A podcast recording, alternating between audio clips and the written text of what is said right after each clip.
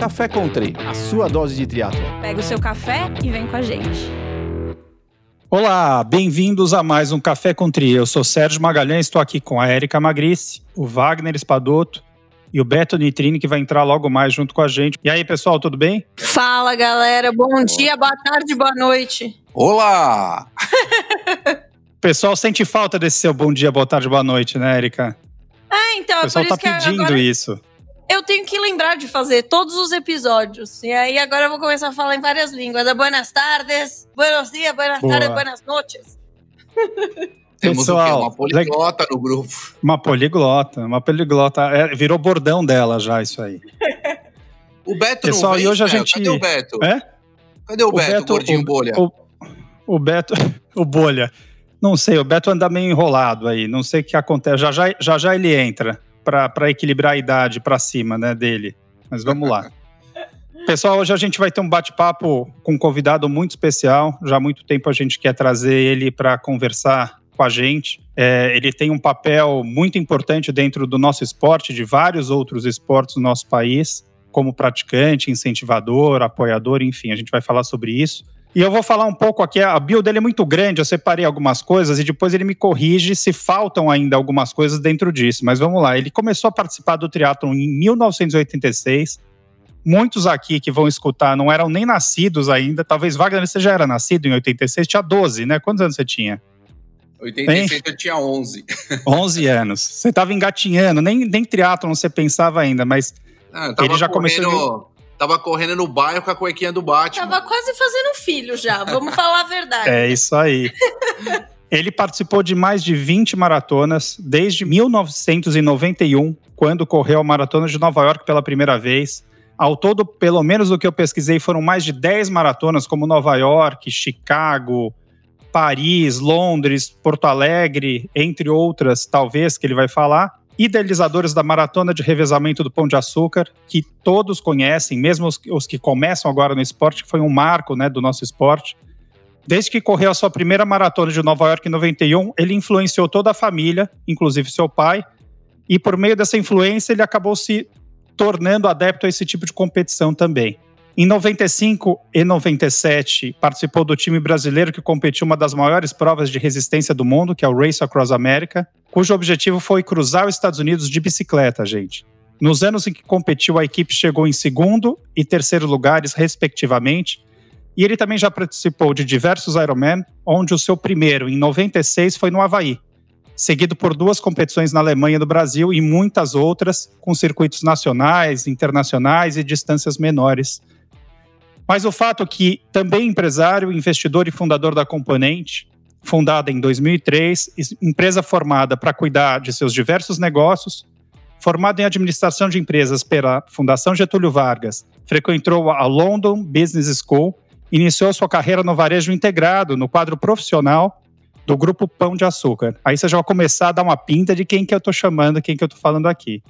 Empresa fundada por seu avô e desenvolvida por seu pai. É casado com a Ana Garcia desde 2011 e tem quatro filhos, dois do seu primeiro casamento, o Abílio Rafael, e com a atual esposa, mais dois, Eduardo e Joana. Por acreditar na força do esporte como agente transformador, ele procura incentivar projetos também que buscam a promoção e profissionalização da prática esportiva no Brasil. Membro do conselho da ONG Live Right, também apoia o movimento de atletas pelo Brasil. O empresário ainda é conselheiro do Instituto Península, braço social da família, criado para aprovar projetos de educação e esportes. Bom, depois dessa bio enorme, que deve ter muito mais coisa, seja muito bem-vindo ao Café com Tri, João Paulo Diniz. Serginho, eu tô impressionado aqui, você fez a lição de casa inteira aí. Você falou praticamente tudo. É... E deve Então, ter faltado pra... coisa ainda, né? Não, não, é. Algumas coisinhas só para pontuar. É, além do conselho da, da, do Instituto Península, né, que é nosso braço aí de, do terceiro setor, né, que a gente procura ajudar bastante gente, uh, a Península também é um family office, na verdade é um family investing também, que é a empresa que quando a gente saiu do, do Pão de Açúcar a gente montou para fazer nossos investimentos, e tem um conselho também, eu estou nesse conselho junto com meu pai e meus irmãos. É, não, você falou, você falou praticamente tudo, né? Aí já entregou minha idade, né? Então eu vou falar que eu tenho 58 anos, é, comecei realmente em, em meu primeiro triatlo no circuito CIA, que foi em 1986, né? Foi a segunda etapa do circuito CIA. Nessa época eu tinha uma namorada que também adorava fazer esporte e a gente falou, putz, vamos se inscrever nessa segunda etapa, já teve a primeira, a gente perdeu, vamos escrever nessa segunda etapa que é em Belo Horizonte. E a gente foi, e nessa época tinha a categoria estreante. Era uma categoria que, que existia no, em toda a prova de triatlo, categoria estreante. E aí eu fiquei em segundo na, na categoria estreante masculino e ela ficou em segundo no feminino. Bom, posso dizer que aí começou a animar a gente para continuar no triatlo desde de então. Eu tô até hoje, tive umas, uh, uns tempos aí que eu deixei um pouco de lado, parei um pouco, mas uh, hoje voltei a competir em provas curtas. Assim, eu tenho feito provas mais curtas, mas eu nunca, nunca abandonei o triatlo, sempre gostei do esporte. E pra você ter uma ideia, quando eu comecei, eu achei que, você falava, pô, 86 é quando começou o teatro no Brasil. Não, já tinha começado há algum tempo, já tinha muita gente fazendo na minha frente. Aí, se eu não me engano, começou no, no começo dos, anos 80, né? Legal. Ô, João, você falou de 86, mas conta pra gente um pouco, provavelmente, o triatlo não foi teu primeiro esporte, mas você teve sempre uma, um, um, o esporte na veia da tua família e na, na, dentro de você. Você praticou muitos esportes desde pequeno? Você teve, por exemplo, tem muita gente que tem a natação ou o tênis como um esporte inicial e depois acaba migrando. Conta um pouco dessa tua trajetória de infância, né, o incentivo de família. Como foi a tua trajetória ali no início do esporte?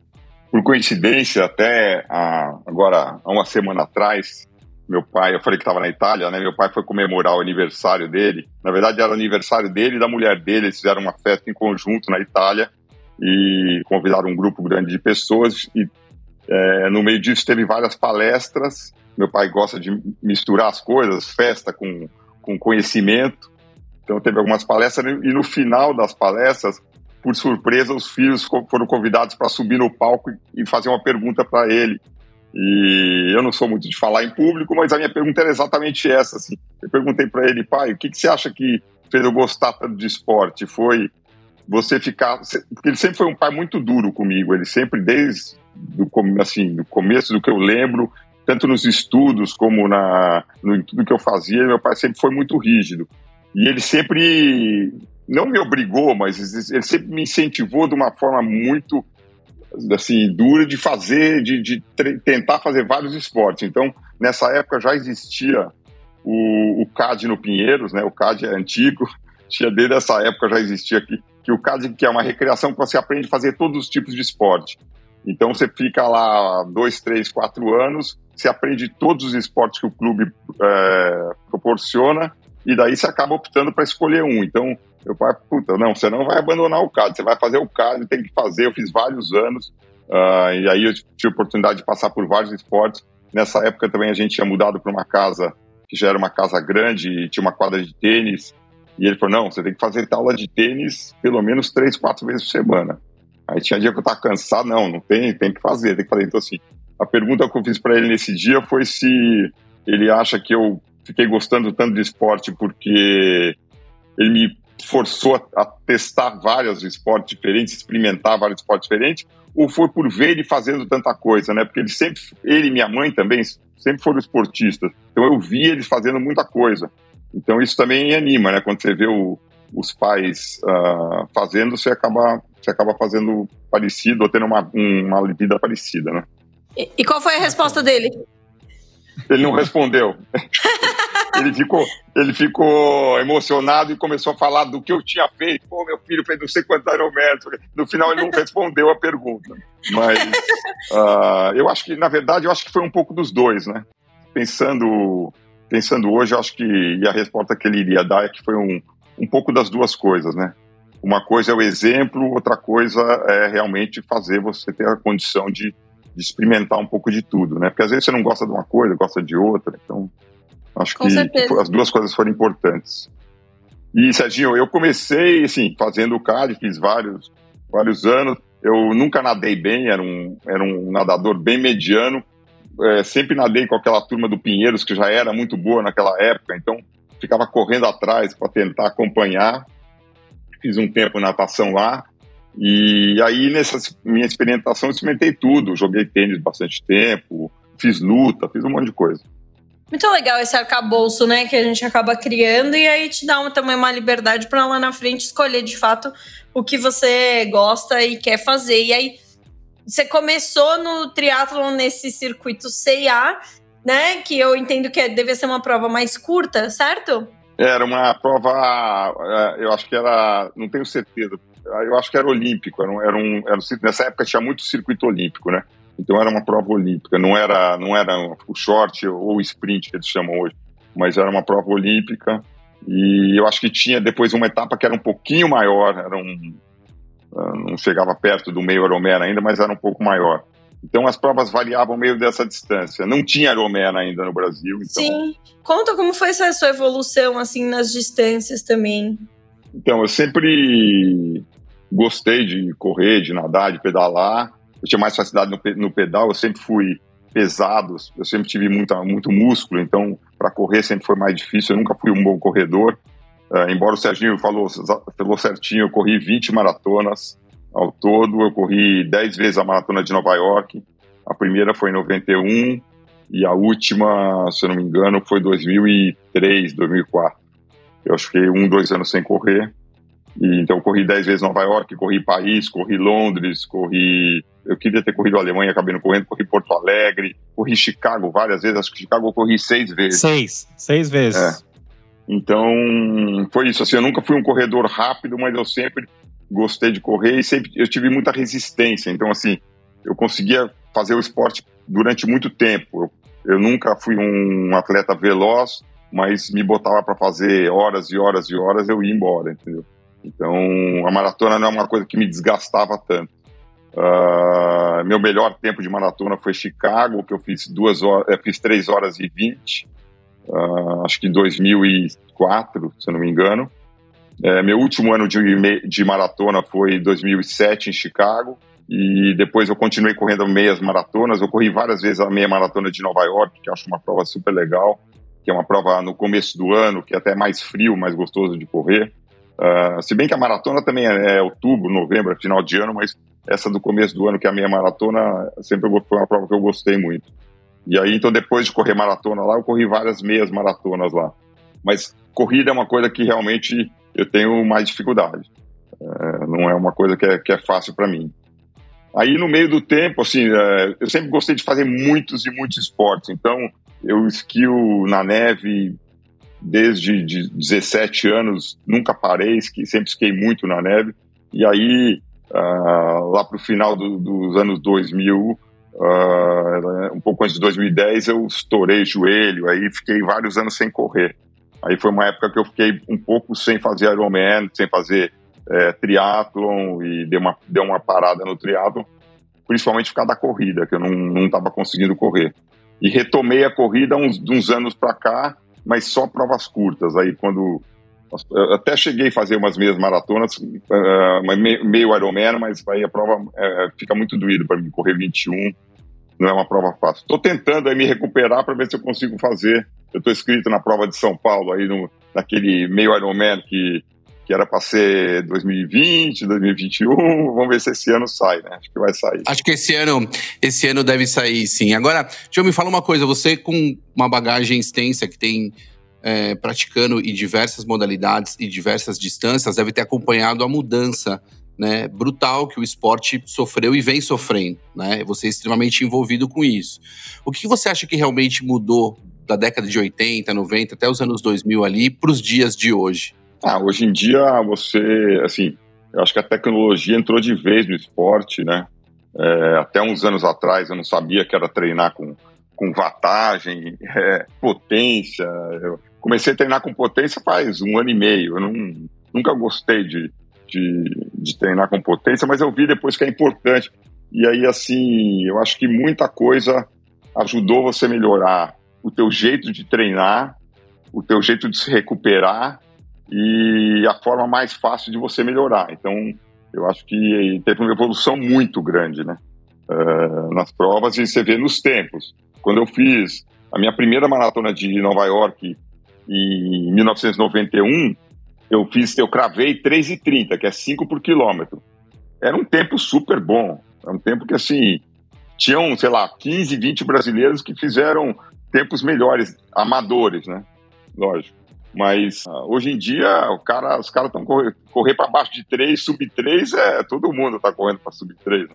quem treina mesmo. Então, realmente, eu acho que mudou demais.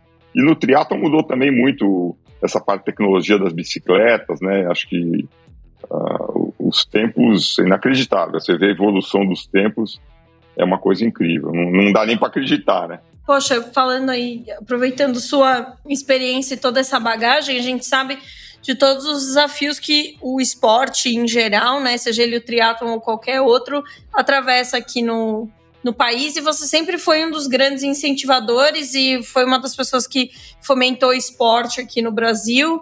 É, você e sua família, né? Eu entendo que todo mundo está envolvido em projetos, inclusive até os dias de hoje, como você falou. E aí conta um pouco de como que foi essa ideia, como que vocês se envolveram com isso lá na época da equipe do Pão de Açúcar, né? É, e como você vê hoje a formação de novos atletas? O que, que falta para a gente conseguir mais, mais gente, mais pessoas, mais incentivadores como você e sua família? Legal, é boa essa pergunta. Então, é, na verdade, quando eu comecei a fazer o esporte, né, quando eu comecei a, a correr maratona, fazer esporte assim fora do Brasil e, e treinar mais o esporte, porque assim, uma coisa que, que eu gosto de falar é o seguinte: eu sempre fui movido a competição. Eu nunca gostei de treinar por treinar. Ah, vou treinar para perder peso. Ah, vou treinar porque uh, só por saúde. Eu sempre que gostei. Meu objetivo sempre foi focar numa competição e aí sem fazer o treino. Então, as competições sempre me motivaram muito, né? Aí, quando, na verdade, eu não fui o primeiro da família que, que fui correr maratona de Nova York. A minha irmã mais velha, a Ana, o marido dela teve um infarte com 30 e poucos anos. E, e é um, nessa idade é super perigoso, né? Ele tinha um colesterol super alto. E aí ele se recuperou. E aí, em 1990, ele falou: Putz, eu tô bem, eu tô treinando, vou ter treinar, vou fazer a maratona de Nova York. Aí os médicos liberaram e minha irmã falou: Vou correr com você. Então os dois foram lá e correram. Aí minha irmã voltou e falou: Putz, João, você tem que fazer esse negócio. É é sensacional. Você que faz triatlo, gosta de correr, se gosta de competição, você tem que fazer essa prova. E aí eu fui fazer em 91. Aí uh, eu comecei a incentivar várias pessoas na empresa que estavam à minha volta. A gente tinha o escritório que era do lado do, do Parque do Virapuera. Aí na hora do almoço começava a sair para correr, chamava um, chamava outro. Quando eu fui ver, tinha 20 pessoas correndo junto lá, é, todo dia na hora do almoço. Meu pai começou a se empolgar bastante, falou, pô, vou fazer essa maratona também, uma hora eu vou fazer. Não lembro se a primeira que ele fez foi, foi 94, 95, mas foi uns dois, três anos depois que eu fiz a minha primeira.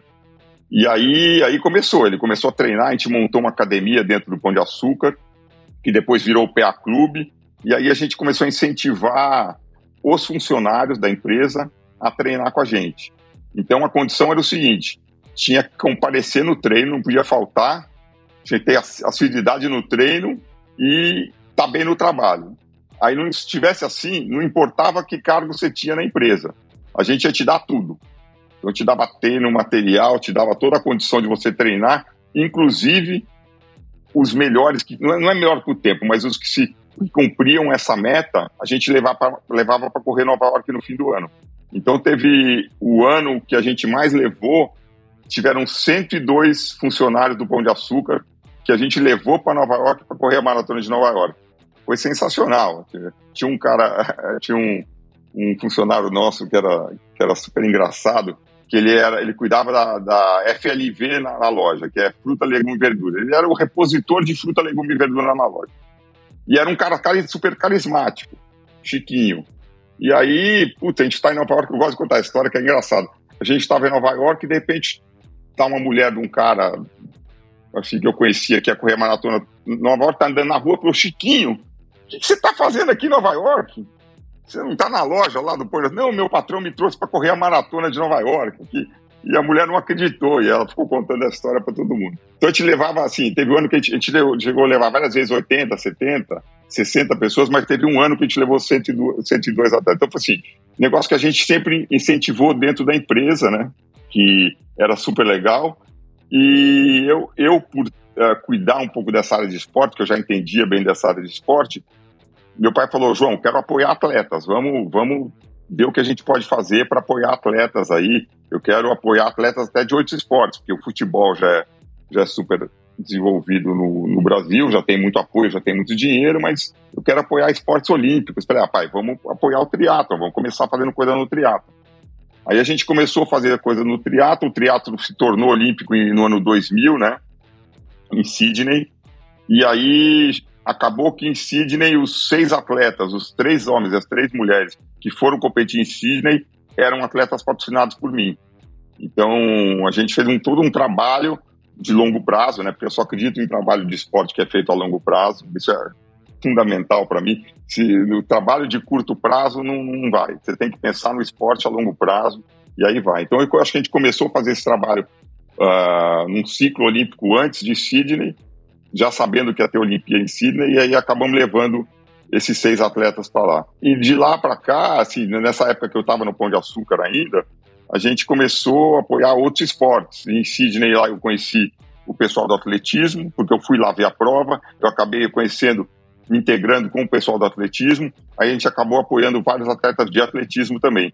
E como eu estava bem inserido, conhecia tudo que estava acontecendo, a gente acabou sendo bem assertivo, né? A Mora Imagem foi uma, foi uma das apostas que, que eu fiz, que ela tinha acabado de ter um problema de doping, e aí ela ficou um tempo parada, ela voltou, ninguém queria apoiar ela. Falei, não, Mori, vamos lá. Vamos, vamos, vamos pensar num trabalho para você aqui. Nós vamos te apoiar, nós vamos te dar toda a condição para você disputar a Olimpíada. E ela foi e foi a primeira atleta brasileira a ganhar uma medalha de ouro no atletismo. E depois teve o Vanderlei Cordeiro na maratona também, que era um atleta nosso, que a gente sempre apoiou que ficou em terceiro naquela maratona que o padre empurrou ele, ele era atleta nosso nessa época. E o Marilson, que foi assim o único brasileiro que já ganhou maratona de Nova York, ele ganhou duas vezes a maratona de Nova York. E na época, nessa época, ele era o melhor atleta branco corredor de maratona, né? Porque o resto era tudo o pessoal da os africanos lá que dominavam, ainda dominam hoje, né? Sempre fui bem assertivo nessa parte de, de conseguir é, identificar talentos e conseguir apoiar e, e, ter resultado.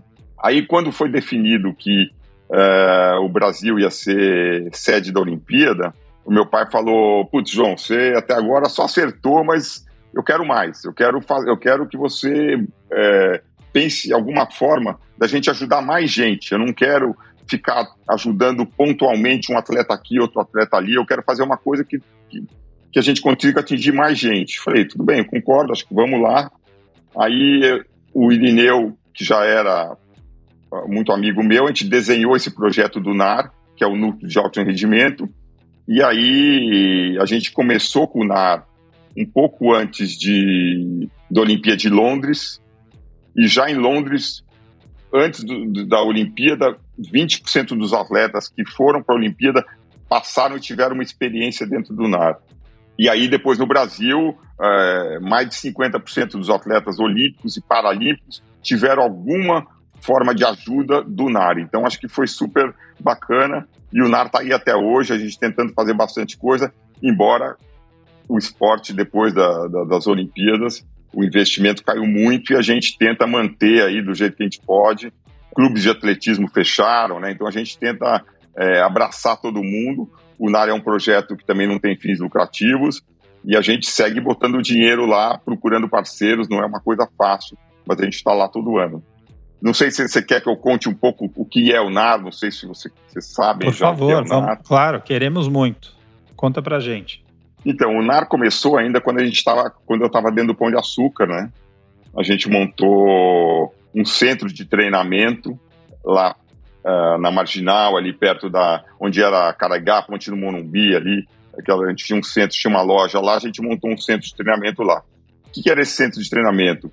É basicamente uh, é um centro, era um centro de treinamento de força, baseado nos estudos que o Irineu tinha começado a fazer. O Irineu é um grande pesquisador hoje, uh, ele publica, uh, hoje em dia, uh, o UNAR é um dos maiores centros de publicações do mundo de estudos científicos sobre esporte e do Brasil é de longe o que, o que mais publica. Então, ele sempre estudou essa parte, a fisiologia do esporte, e o NAR sempre foi focado, era um centro de treinamento focado em força. Então, todos, praticamente todos os esportes têm um componente de força. Desde o surf, do tênis, da luta, do atletismo, você usa o componente de força para desempenhar o gesto da atividade que você está fazendo. Então, qual era o nosso objetivo? Conseguir melhorar esse vetor de força do atleta para ele desempenhar melhor o gesto no esporte que ele faz. Então, a gente pegava, a gente nunca fez, trabalhou com atletas direto, a gente sempre trabalhou com treinadores. Então, a gente trazia os atletas para o NAR através dos treinadores, através dos clubes também, ou das confederações e, e federações. E esse atleta, sendo um atleta profissional, a gente atendia ele de graça. Nunca ninguém pagou nada para estar tá no NAR. Então, nessa época, no começo do NAR, a seleção de basquete treinava lá com a gente, a gente tinha um ginásio poliesportivo e vários, vários esportes passaram lá com a gente. E depois de um tempo, quando a gente saiu do Pão de Açúcar, a gente acabou assim, não, o NAR é, um, é uma coisa da família, então a gente vai, vai tirar ele do Pão de Açúcar, não tem, não tem sentido ele continuar no, no Pão de Açúcar, a gente vai levar o NAR com a gente para algum outro lugar. Aí a gente descobriu um, um, centro da prefeitura, que é o Jorge Bruder, que é um centro que a prefeitura tem lá em Santo Amaro, e a gente acabou arrendando metade desse centro, um espaço grande lá, um espaço que tinha uma pista de atletismo bem detonada, e mas tinha uma área grande. A gente uh, arrendou esse centro por 10 anos, mais 10 anos, já estamos na terceira, uh, já, alugamos, já conseguimos aí uh, prorrogar por mais 10 anos e fizemos uma super pista de atletismo lá, um, um lugar de treinamento, um lugar que a gente consegue, até também o Irineu tem um, é, conseguiu no, aprovar no MEC um curso de pós-graduação de educação física. Então a gente tem um centro bem bacana lá, a gente investiu em torno de 20 milhões para montar esse centro lá, e ele tem um curso de uns 3, 4 milhões por ano para ser mantido, que a gente tem conseguido algum tipo de apoio, mas é um trabalho que a gente está fazendo lá é, e está no nosso instituto. Então a gente consegue atender bastante gente. E como fecharam vários clubes de, de atletismo, muita gente ficou desempregada. Então o NAR ficou a casa de todo mundo. A pessoa vem lá, acaba fazendo treinamento lá, mesmo os, os técnicos que também não tinham de treinar os seus atletas, acabaram fazendo esse treinamento lá. A gente tem parcerias importantes com o próprio Pinheiros, tem muitos atletas nossos que treinam no Pinheiros, uma parte do dia, uma parte da semana e depois tem uma parte no NAR, porque o Pinheiros, como é um, um clube aberto para sócio, assim, ele não tem esse foco de alto rendimento. Então, você tem horário, você tem um, um monte de restrições lá que você não pode usar. E mesmo o Centro Paralímpico, que foi montado também há pouco tempo que ficou lindo, é um sucesso, os atletas paralímpicos também vêm fazer um tipo de treinamento com a gente que é a parte específica, e depois eles vão fazer o treinamento mesmo, eles fazem no centro deles. Mas essa parte de aprimorar o treinamento de força é feito dentro do NAR.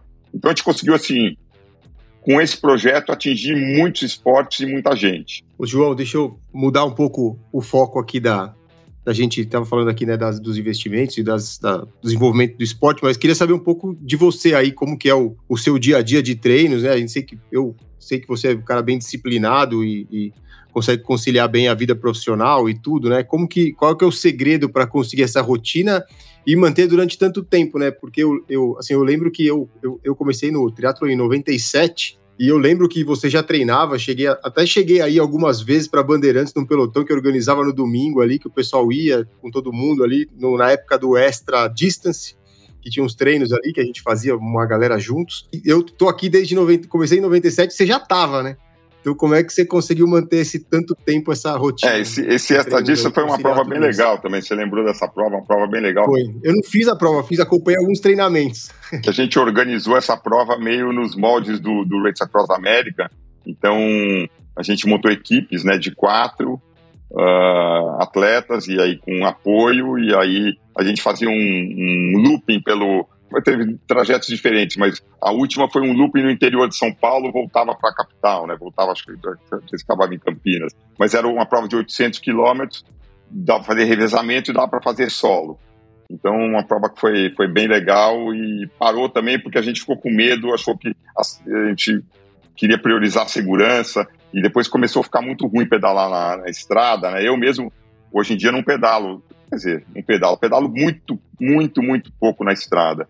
É, eu pedalo assim quando eu estou perto da minha fazenda, que é entre Rio Claro e São Carlos, tem umas estradas bem tranquilas lá, eu pedalo sempre com o carro atrás, às vezes eu pedalo por lá, mas tipo marginal, que a gente pegava toda terça, quinta e sábado, só acabou, né? Eu saía da minha casa pedalando, 5 horas da manhã, é, encontrava os caras no meio do caminho, a gente ia, e até o retorno de Jundiaí é. voltava. Não tinha problema nenhum, nada acontecia, mas hoje em dia não dá mais para fazer isso, né? Não, você perguntou o que, que me motiva, que, que, como, é que eu, como é que é a minha rotina. Bom, primeiro que é, eu diminuí muito meu meu ritmo de treinamento.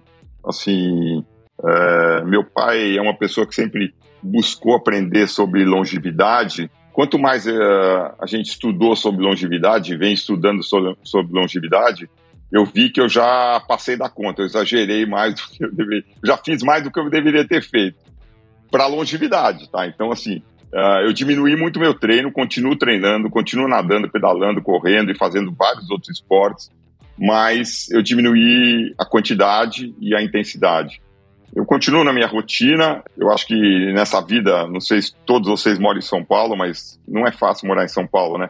Com o trânsito, com tudo, assim, tem que ser tudo meio perto. Então eu moro a um quilômetro de onde eu trabalho, minha academia é 200 metros de onde eu trabalho, é só descer e subir outro elevador, eu estou na academia. O clube é do lado da minha casa, então, assim, você tem que tirar essas dificuldades de trânsito da cidade, tudo. E dessa forma eu consigo conciliar meus treinos com o meu trabalho. Eu, assim, eu sou super ativo, eu não consigo parar, eu não consigo ficar parado nunca. Então, acabo, acabo conseguindo conciliar tudo. É, eu acho que a gente que eu, eu te entendo que eu para mim é mais ou menos a mesma coisa. Às vezes não tem prova, mas tem que fazer alguma coisinha, pelo menos para sair do sair da inércia, ficar para ficar no parado, né? Que você ficar parado é, puta, você sei, eu me sinto mal. Eu tenho uma coisa de ficar o dia inteiro sem fazer nada. Você fala, puta, o dia inteiro sem fazer nada, preciso arrumar alguma coisa para fazer. Então, pelo menos uma corridinha na esteira eu vou. Eu consigo conciliar trabalho, treino, é, vida familiar, dar atenção para a família, né?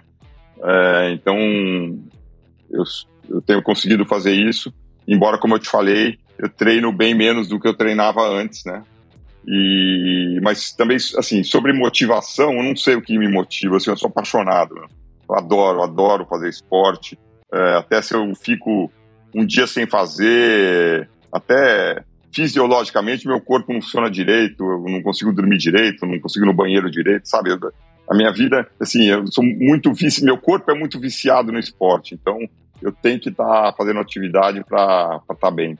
E, assim, o que eu gosto de me motivar também é sempre com algum objetivo, como eu falei no começo aqui, de ah, nem que não seja uma prova de triatlon, qualquer outra atividade que eu vou fazer, falar, não, vou treinar mais para isso agora, vou fazer desse jeito. E é uma coisa que eu adoro. Esporte, para mim. Ô, Joe, a gente, tá, a gente já a gente falou aqui, na, né, de, aqui no, a gente sempre fala aqui no, no, no, nosso podcast sempre da importância dos atletas profissionais, dos ídolos, né? E, a, e você, né, vem, a gente passou um tempo do triatlo até com a equipe do Pão de Açúcar, cara, que era um, onde a gente teve uma, uma geração de muitos ídolos, né? Que é a Fernanda, a Mariano Rata, o Manzan, Sandra Soldan, o Bar Armando Barcelos, né?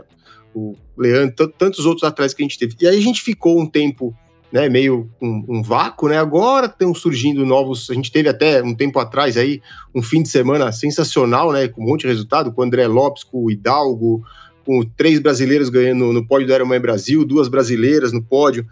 Então, como que você acha que a gente pode voltar a ter esses novos ídolos que a gente já teve no passado, se a gente um dia vai ter tanta gente disputando o triatlo no alto nível aqui no Brasil como a gente teve na década de 90? Primeira coisa, assim, eu acho que para o esporte conseguir dar certo, né, você precisa conseguir ter é, não só os, os programas de longo prazo, né, você conseguir ter coisas duradouras como você ter a parte política estruturada, porque, putz, eu já dei muito murro de faca, eu já briguei muito por causa dessa parte política. É uma coisa que desde que eu entrei no esporte eu vi que a coisa estava errada e desde lá eu sempre atuei nos bastidores, nunca atuei de frente, nunca quis ser chefe de nada, presidente de nada, me envolver em política do esporte, mas eu sempre atuei nos bastidores sempre dei força tentei dar força para as pessoas sérias que estavam tentando tocar essa área. E felizmente no triatlon a gente chegou lá, a gente conseguiu. Então hoje a Confederação Brasileira de Triatlon está na mão dos caras que eu não só confio, mas caras que eu conheço há 30 anos, caras que competiram comigo, que estão aí comigo nessa jornada desde o começo. Então, inclusive, maioria atletas que eu patrocinei. Então me dá muita segurança pensar no triatlon como um esporte que vai dar certo rápido, porque uh, eu acho que o triatlon hoje ele tem uma coisa que nenhum outro esporte olímpico tem. Você tem uma estrutura política forte e boa e que está arrumada. E você sabe que para arrumar essas coisas não é fácil, não. Eu ajudei muito eles, assim, até financeiramente, porque assim, qual é o problema? Às vezes você tem um cara bom dentro de uma confederação, só que o passado é tão ruim que ele não consegue consertar. Então você não contrata um super escritório de advocacia para consertar o passado, você não chega lá. Você não consegue ter uma confederação em ordem. E a gente conseguiu fazer isso no triatlo. Então, eu acho que o triatlon está super bem estruturado. Eu acho que você tem acima do triatlon o COB, que está se estruturando, está melhorando bastante. Não chegou lá ainda, mas está melhorando bastante. Uh, você tem alguns programas de longo prazo e você tem a parte social que está começando a ser muito bem feita. Assim, tem a parte de base, o trabalho social, o trabalho de base, está começando a ser muito bem feito é, pelo Juraci, que foi um atleta meu. O Jossi Moreira ele tem um programa hoje que são as escolinhas de treinamento de triatlon. É, essas escolinhas de triatlon hoje já tem é, 16 centros no Brasil inteiro. Ele começou lá em Curitiba, com o pequeno centro lá, pegando crianças no contraturno escolar. Ah, ele teve aqui com a gente já, gravamos um episódio com ele sobre isso. Bem interessante. Então, hoje já está com 16. E eu estou falando para ele, Juraci, nós vamos chegar a 50. Daqui a pouco nós vamos ter 50 escolinhas dessas no Brasil. E, e assim, consequentemente, já estão vindo das escolinhas talentos. Você tem a Gabi Lemos aí, que é um atleta nosso, super nova aí, que está começando. Fez a primeira etapa dela do Mundial agora, uh, nessa que, que o Hidalgo foi super bem, que não ganhou assim por detalhe no sprint final, né? Liderou a prova inteira. A Gabi fez a primeira prova dela. Ainda está lá atrás, mas sabe que tem que melhorar muita coisa. Mas está começando. Assim, ela veio da escolinha de triatlon. Então, assim, a tendência é, se você tiver uma estrutura política do esporte bem montada, programas de longo prazo, trabalhos de base sociais, que você vai saber onde você vai buscar esse atleta, tem muito como dar o errado. O Brasil, assim, a gente teve os Gugas, os Senas, o, meu, todo esse povo que, que ganhou no Brasil, aí surgiu pelo talento do brasileiro. Agora, imagina você estruturar isso aí. A hora que você começa a estruturar um esporte, quantos desses vão surgir? Vão surgir muitos, entendeu? Então, e, e, e muito bom. Você vê que o Brasil hoje estar tá, super bem representado no triatlon olímpico. E outra coisa que a confederação agora, que está bem estruturada, uh, ela precisa ir atrás de recursos. Nós estamos indo atrás de recursos, mas ela vai conseguir divulgar mais o triatlon em todas as modalidades. O que aconteceu? O Ironman ficou muito famoso, né? Então, a pessoa fala em triatlo, fala em Ironman. Todo mundo quer fazer um Ironman. O cara nunca fez um triatlo na vida, quer sair fazendo um Ironman. Aí o cara faz um, nunca mais, o cara ou não completa, ou se completa, fala, nunca mais faz isso na vida. Porque assim, não é, o triatlo não é só o Ironman, né? Eu adoro o Ironman, é super bacana, é super legal. Só que o triatlo é muito mais que isso, né? E a gente tem que fortalecer essas outras provas de triatlo, inclusive dar muita força para a prova olímpica, né? Que também evoluiu bastante. Hoje o circuito olímpico tem provas muito bacanas, né? Tem a prova mista, tem a prova de tem essas provas novas que chamam muito mais a atenção do público, né? É, são provas curtas, são provas rápidas. Então, acho, assim, eu vejo uma, uma tendência bem boa no triatlo mundial e no Brasil. Evidente que com as escolinhas de esporte, apesar que eu sei que o Juraci não visa performance, ele visa mais uma inclusão social, tem outras questões ali, pode sair Evidente que podem sair, né? Sempre um talento aqui, outro ali, isso a gente espera. Mas quando a gente fala de formação de atletas, é muito mais amplo do que achar um atleta. É muito mais amplo. Você tem uma gama de situações que, para preparar um atleta, para chegar realmente no alto nível, envolve questões desde quando ali você tem 6, 7, 8, 9, 10, 12, 13, 14 anos, que vão preparar esse garoto, essa garota, para chegar no alto nível. Quem prepara é, esses atletas são os técnicos. Muitas vezes a gente fala que precisa de centro de treinamento, precisa de pessoas, precisa de engajamento, precisa de. Como o trabalho que o Juraci faz, né? É, das escolinhas. Só que quem é que está cuidando da vida dos técnicos? O que, que eu quero te dizer? Quem passa na mão, quem vai cuidar desses atletas, desses é, atletas em formação, são os técnicos. E nós não temos, inclusive, formação de técnicos. Você não acha que isso pode esbarrar grandemente? Porque uma coisa é você ser atleta, outra coisa é você ter vivenciado o esporte e também ser técnico. Ou seja, existe uma lacuna aí muito grande que é o estudo, né? Que é a pesquisa. Como você falou, no NAR que tem um forte aí, pesquisa em treinamento de força e potência. Agora, voltando isso para o triatlon, você não acha que isso é uma lacuna gigante que nós temos? Acho que sim. Eu acho que é uma das coisas que a gente está tentando até suprir no NAR, está tentando melhorar isso no NAR. Eu acho que uh, essa parte dos técnicos é uma coisa que tem que evoluir e tem que ter assim metodologias mais coisa mais institucionalizada que hoje não tem. Mas eu acho que assim, eu acho que esse é o papel da confederação. Tá? A confederação tem que estruturar isso. O que, que acontece? Ainda tão assim, está muito difícil arrumar recursos para o esporte, infelizmente. Então, uh, é uma luta de todo dia você ir atrás de recursos para fazer o que tem que ser feito. A confederação está conseguindo fazer o mínimo, né? Porque não tem recurso. Então, o mínimo está tentando, está tá sendo feito. E eu concordo com você que tem essa lacuna. E tem essa lacuna também no atleta, porque o que acontece? Mesmo na escolinha, a escolinha, como você falou muito bem, ela é um trabalho social, ela não é para identificar atletas. Acaba acontecendo, mas ela não é feita para isso. Ah, mas como é um trabalho de longo prazo muito bem feito, acaba acontecendo que você encontra é, crianças lá que vão se destacar e vão poder se tornar atleta. O que, que acontece hoje?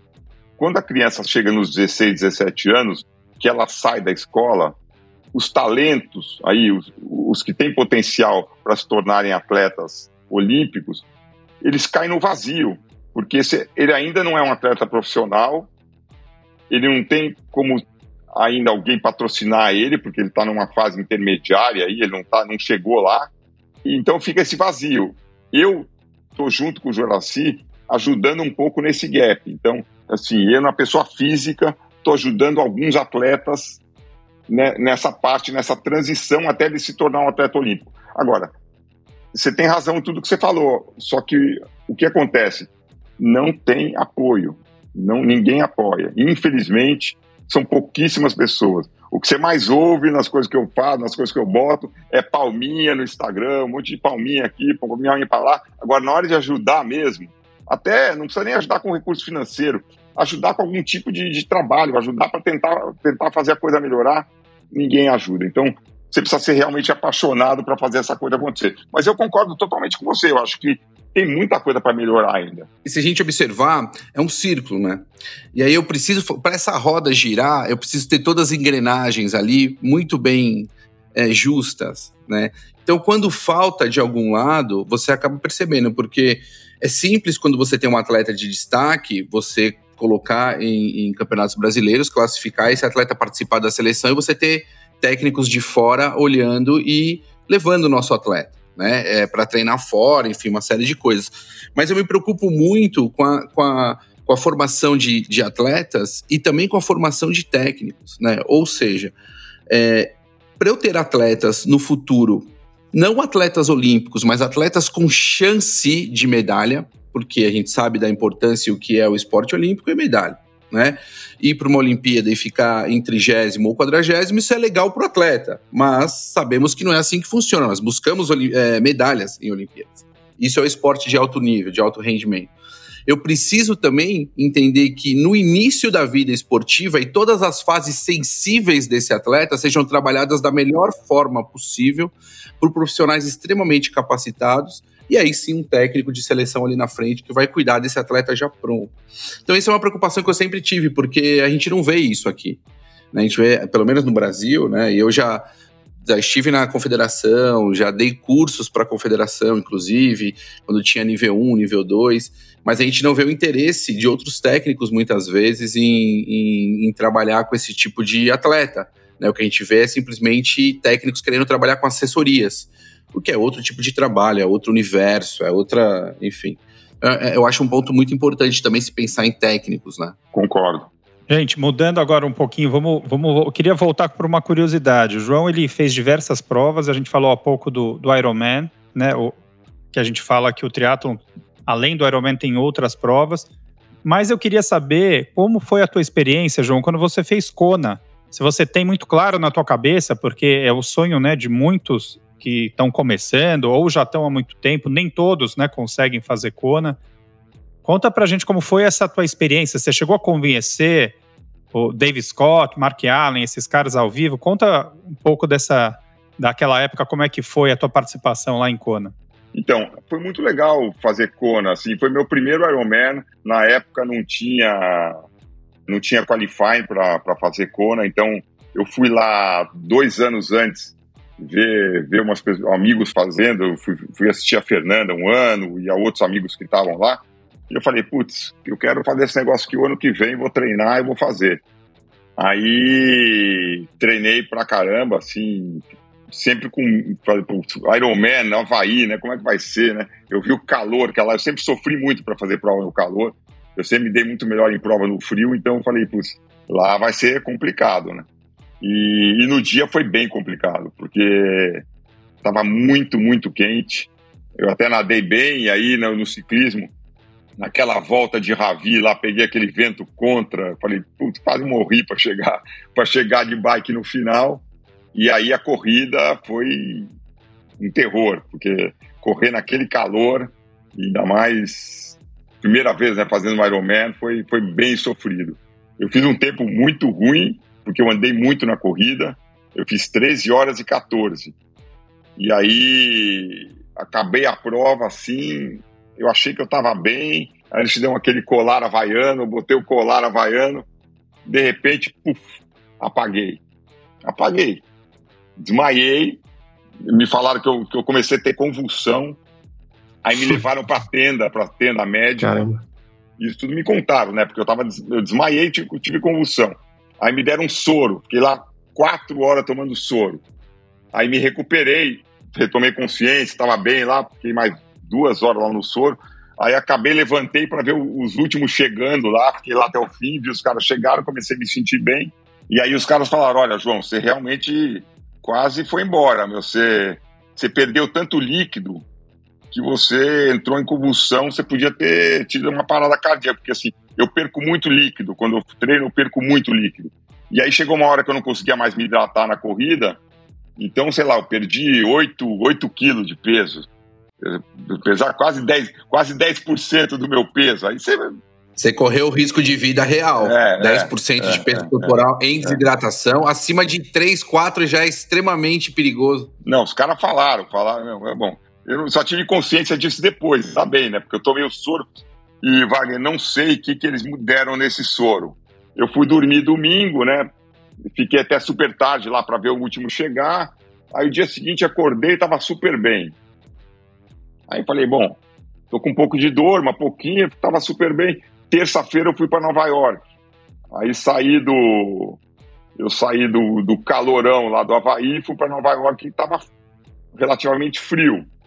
Aí cheguei em Nova York na, na, na quarta-feira de manhã, falei, cara, tô bem, não sei o quê. Aí quinta-feira falei, ah, vou dar uma trotadinha no Central Park para ver como é que eu tô, né? Aí fui correr meia hora, falei, putz, meu, parece que eu não fiz Ironman, parece que eu não fiz nada, eu tô zero. Tô me sentindo super bem. E aí, por acaso, eu estava inscrito domingo na, na maratona de Nova York. No domingo seguinte, nesse domingo, uma semana depois do, do Ironman do Havaí. Eu falei, ó, já que eu tô inscrito, eu vou largar na maratona, eu vou largar, eu vou lá, meus amigos vão fazer, eu vou lá largar com eles, faço um pedaço e paro, né? Olha, realmente esse soro que me deram lá em, no Havaí, eu não sei o que, que tinha, mas eu larguei a 5 por quilômetro e terminei a 5 por quilômetro sem sentir nada. Tudo bem que eu estava correndo no frio e eu tinha feito a prova no calor, mas eu, eu terminei em 3,34 eu fiz. Uma semana depois de ter feito o Ironman. Então, eu até tentei é buscar o que tinha nesse é o, soro. É o peso é que você os perdeu. 9 quilos, os 9 quilos. É o peso que perdeu, correu mais leve. Não recomendo isso, não recomendo isso para ninguém. Não, deixa eu, João, a gente está caminhando para o final aqui do, do nosso, nosso, nosso papo aqui. Então, eu queria que você deixasse alguma dica aí para quem está começando no esporte hoje, quem né, esteja na corrida, no triatlo, quem está. Tem uma dica para a pessoa tentar em- seguir um caminho legal aí no, no- em qualquer esporte que seja. É assim, eu acho que você tem que tentar fazer o que você gosta, né? Eu, assim, sempre busquei esportes que, que eu gost, gostava de fazer, não, não, não pode se tornar uma, uma obrigação, né? Porque eu acho que ficou, o esporte hoje amador ficou meio chato, né? Você vê, assim, eu, eu fiz, depois que eu parei de fazer triatlo, quando meu joelho, machuquei o joelho, fiquei uns anos sem correr, eu fui muito pro ciclismo, né? Fiz várias provas de corrida, de ciclismo, fiz várias é, Gran Fondo, Letap, e aí comecei a achar o negócio, o negócio amador ficar, começou a ficar muito chato. As pessoas começaram, a, pessoas começaram a achar que aquilo é a coisa mais importante da vida, que ela era profissional, que tudo só girava em torno do esporte dela, do, do que estava fazendo. Então, assim, é, eu acho que você tem que fazer o que você gosta e fazer para você, não para os outros. Eu acho que esse é o principal. Eu acho que é muito importante você saber disso e, e não ir lá procurar um esporte para você querer sobressair sobre alguém, um amigo, sabe, não é por aí. E aí você começa a ver muito caso de, de, de atleta amador se dopando, né? O cara, tudo bem, o cara que não tem instrução nenhuma, nunca foi para escola, vai lá, começa no ciclismo. Eu já tive uma equipe de ciclismo e aí me decepcionei totalmente porque eu fiquei sabendo que eles tinham um esquema de doping que eu nunca conheci, conheci entendeu? Eu, parei com a equipe de ciclismo, gastei milhões num negócio que era um sonho meu, e parei de uma hora para outra porque eu vi que o pessoal estava envolvido com doping. Então, mas você pega um cara assim que nunca, nunca frequentou uma escola, é, precisa, ganhar, precisa botar dinheiro em casa, precisa ganhar a prova para precisa ganhar a prova todo fim de semana que ele tem que botar um dinheirinho em casa. Não, não dá para aceitar ele se dopar, mas dá para você entender um pouco melhor. Eu não aceito de jeito nenhum, mas dá para entender um pouco mais. Agora, você pegar um, um cara, um amador, que, que se dopa, é, estraga a sua saúde para ganhar do amigo, é, eu não consigo entender, não, não, passa muito pela minha cabeça. Então eu achei que o esporte começou a ficar meio chato nesse, nesse lado, entendeu? Até ter uma desanimada assim de fazer prova de ciclismo, não parei um pouco de fazer.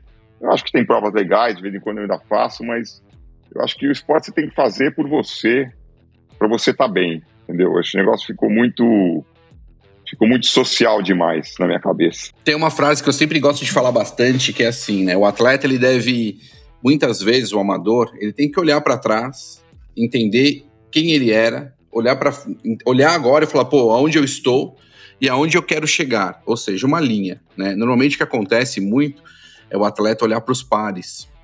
E aí, quando você olha para os seus pares, fica difícil, né? Porque não é o mesmo pai, não é a mesma mãe, estilo de vida, onde cresceu, esportes que já praticou, tempo da prática esportiva da principal. Então, é muito complicado isso hoje no amador e você tem toda a razão. Tá chato e não é só isso, né? E não é só o doping, né? Que é uma coisa. Não, não é, é só. Assim, você, você, como treinador, você deve. Assim, acho que a coisa mais chata. Eu sou muito amigo do Max Paulo, né? Voltei a treinar. Hoje, meu, meu treinador uh, é o Fábio Rosa, que é sócio do Max Paulo. Eu tô, voltei a treinar para tentar voltar para o triatlo um pouquinho com o Fábio.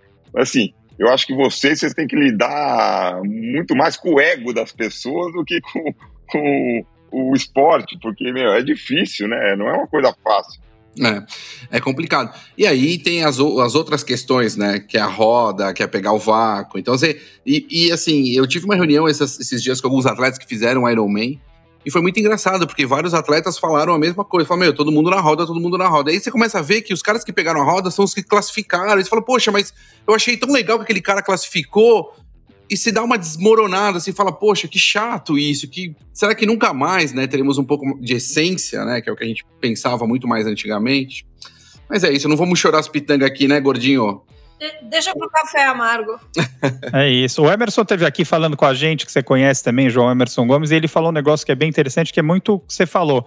A época de vocês, a época dele, todo mundo gostava de treinar, né? Era coisa de treinar e era para eles mesmos, né? Era para Hoje em dia parece que as pessoas treinam para os outros, né? Treinam para mostrar, treinam para postar, ou tomam substâncias, coisas para para depois contar que fez. Então, eu acho que essa não é a essência do esporte, né? Você que participou do início, né? E é um cara que treina tanto, gosta de treinar, gosta do esporte limpo, né?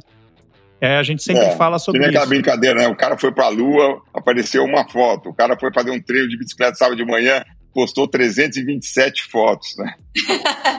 é isso, ó. Estamos caminhando para o final.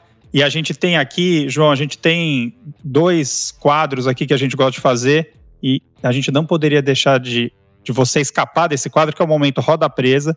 O Roda Presa, o que, que ele é? Nosso convidado ele fala sobre o mico, uma gafe, que ele passou, que ele fez em uma prova, num treino, alguma coisa, mas pode ser aquela bem cabeluda. Normalmente os caras que já são experientes têm, quem está começando tem um monte, então eu queria, você lembra de algum mico, alguma grande gafe numa prova, num treino que você fez? Você quer uma bem cabeluda mesmo? Tem que ser, tem que ser. Tá bom, então vai, hein? Prepara aí. Não, primeiro Ironman é, de Floripa. Lógico que eu ia estar tá lá, né? Vou fazer, vou fazer Floripa. Meu, levei um monte de atleta no Pão de Açúcar Clube, patrocinei um monte de gente que estava lá, amador, profissional. Fizemos uma festa lá, fizemos uma casa Pão de Açúcar. Fizemos um negócio super bacana. E aí fui fazer a prova. E aí foi uns amigos meus assistir a prova. Aí tinha uma menina amiga minha e um cara. E aí eles apostaram é, na natação. Ela apostou com o cara, falou: ó, aposta o dinheiro que você quiser, que o João tá nadando de roupa. E aí o cara falou: tá, peguei a aposta. Ele tá nadando sem roupa. Ele nadou sem roupa. Aí ficou aquela aposta: nadou de roupa, nadou sem roupa, não sei o que, acabou a prova, né? Aí fomos jantar e aí eles finalmente ia ver quem ia ganhar a aposta. Aí no final eu tive que falar para eles que os dois estavam certos. Eu comecei nadando de roupa. Aí no meio da prova me deu uma dor de barriga, cara. Fiquei mal, mas de um jeito. Eu falei, não vou conseguir chegar no final da natação. Não vai ter jeito. Eu não vou conseguir. Imagina essa esteira, daí... Bercão. Eu saí da esteira, eu, a esteira. educadamente, educadamente, vai, eu saí da esteira saí pro lado, me afastei uns 50 metros, não tinha ninguém. Falei, agora eu vou tirar a roupa. Tirei a roupa de borracha. Meu, foi um alívio, cara. Não tem ideia. Oh, não é possível que ninguém tenha uma foto disso. Né? Meu, e a roupa? Não, e a roupa perdeu. A roupa ficou no meio do mar. As pessoas, pô, mas você não tentou vestir a roupa de novo? Por que eu vestir uma roupa de, de borracha no meio do mar? Não tem como, né? Esquece. A roupa é, foi não, embora. É possível. Aí toquei o pau e fiz a outra metade da prova sem roupa. Então os dois estavam certos. Eu entrei no mar de roupa e saí sem. E que, que, ano, foi, que ano foi isso? Foi o primeiro ano de, de Floripa. Que ano foi? Saiu pelado da água, João? Pelado da água? Não, saí de sunga, cara. De sunga. Ah, tá, de sunga. Entendi. Ou Largou seja, a roupa. Ninguém, ninguém nada, ninguém nada de, de. Você nada às vezes com macaquinho, mas nessa época eu não tava nem de macaquinho, tava de sunga é. mesmo. Entendi. Antigamente era sunga, né, Sé? Aí sunga por baixo. Sunga top, né? Porque senão ia ser, além de todo aquele currículo, ia ser o primeiro. É, naked, não, primeiro, como é que é que fala? Nudes. Primeiro nudes. primeiro nudes. Nudes. Nudes Atlético. o bom é que você falou da foto aqui em 2001, que você, 2001, 2002, que, 2002 foi o primeiro Ironman que eu fiz, né? Você tinha duas fotos que era aquela foto aérea da largada e a foto da chegada. Que é, você, Tinha que tá, você tinha que dar sorte do Chris Kitter tá ali na, com a foto do ativo pra você comprar a sua, porque senão você nem essa foto. Você, aí tinha a foto da ponte também. Exatamente, é da, é da ponte, é da ponte tinha. Você, era essas três e acabou, não tinha mais. Só isso, só isso. E esperava chegar pelo correio em casa é, depois. Isso aí. Ô, João, e a gente tem um outro quadro aqui que, que o Betão criou que é muito legal, que é o Ídolos do Tri. E a gente o Betão criou esse quadro justamente porque, como tem muito atleta novo começando, a gente gosta de trazer sempre quem foi que abriu esse, esse mato do triatlon, né? Quem foram os caras que. os precursores. Você tem ídolos no triatlon? Quem são seus ídolos no triatlon? Um ídolo ou uma ídola? Olha, é, quando eu comecei, eu competia muito com, com a Fernanda Keller. Tá? A gente competia junto, gostava, sempre gostei muito dela e ela sempre foi uma das inspirações para mim. E, e, os atletas todos que eu patrocinei, assim, na época que eu comecei, eu não patrocinava ninguém ainda. Então, os caras que ganhavam as provas eram o Carlos Dolabella, que hoje em dia mora em Miami, né? Que era um dos precursores aí do triatlo. Mesmo o Dia Madruga, era, fazia muito bem as provas. E foram esses caras que, que começaram, assim. Agora, ídolo mesmo assim, não. Eu tenho amigos que eu me inspirei, que eu, que eu sempre gostei de ver competir. O próprio Armando, o Vigílio, uh, que hoje estão na confederação. Uh, assim, tem vários, não, não, sei, não sei dizer um. Agora, se você perguntar se eu tenho um ídolo é, que não é esportista, mas que já faleceu, que era o, o Braguinha, o Almeida Braga, que era um dos principais atoristas do Bradesco, que foi o cara que até hoje mais ajudou o esporte no Brasil. Foi o cara que mais fez pelo esporte no Brasil. E ele é um ídolo para mim, é um cara que eu tento seguir os passos dele e tento fazer o máximo que eu consigo fazer. Até o Guga menciona ele no livro dele, né? Sim, ele ajudou muito o Guga, ajudou muito o Senna, ajudou. ajudou começo, ele, né? na verdade, o vôlei começou a se formar toda essa estrutura do vôlei por causa dele, né? Ele que, que deu esse primeiro empurrão para o vôlei virar a potência que virou, né? Muito legal. João, muito, muito obrigado pela, pela sua disponibilidade, por ter aceitado o convite. É, queria deixar esse canal aberto para você quando você quiser, para você vir contar novidades sobre novos projetos, o, o, que você achar interessante. O Café com Tri é um espaço aberto para todos, para o nosso esporte. Te agradecer e, poxa, é, obrigado mesmo. Queria que você deixasse aí, se você quiser falar as últimas palavras, mas obrigado. Não, queria agradecer para vocês, foi muito legal poder contar um pouco. A gente sempre esquece, né? Não consegue contar tudo, mas aí uh, numa próxima eu tento contar mais coisa, mas assim, foi muito bacana participar, foi muito bacana estar com vocês deu para passar o recado, foi bem legal. Prazer em conhecer todo mundo aí. Depois vamos se, marcar um dia ao vivo para te conhecer. Legal. Vamos. Obrigadão. Betão, vai, vai ter beijo hoje, Betão, ou não? Hoje não tem beijo. Eu tenho, eu tenho beijocas, beijocas, eu tenho beijocas. Eu, pra Cássia Ribeiro, é uma aluna do Felipe Santos, que sempre escuta a gente lá de Curitiba. Então, um beijo grande aí. E é, inclusive, conheci a Érica, eu queria escutar a Érica no, no, celular, foi um barato aqui hoje. Mas depois eu conto essa história para vocês. Beijo, Cássio. Eu vou mandar, eu vou mandar um abraço pro, pro meu amigo, que é amigo do João também. Você não vai ficar chateado, que eu falei que o João vinha aqui. Pro, pro, eles conhecem ele como Mimi, que é o Amilcar. Amilcar Lopes do Portuga, para quem conhece do, famoso livro que ele acha que é um best-seller, né? O, o Desafio do Portuga. Um abraço para o Portuga, que também é um dinossauro né, da corrida do triatlon, né, que começou há muito tempo aí, um super atleta e amigo. Um beijo, um abraço para o Amilcar. O Amilcar, grande amigo, foi o cara que nos apresentou, né, Serginho? é isso legal. aí. É isso aí. gente, obrigado. Siga-nos nas redes sociais, arroba Café. Entrem nas plataformas de podcast, de streaming, Spotify, Deezer, Apple e cinco estrelinhas, né, Betão, para aguentar o Wagner? Cinco no mínimo, né? Sempre cinco estrelas. Tinha que dar cinco estrelas pro ouvinte, né? Pessoal, muito obrigada, João. Uma grande honra ter você aqui. Na próxima a gente grava lá no nosso estúdio. Desculpa que já tem alguém aqui também é. querendo Oi. participar. Legal. Valeu, é isso, gente. Galera. Obrigado. Valeu.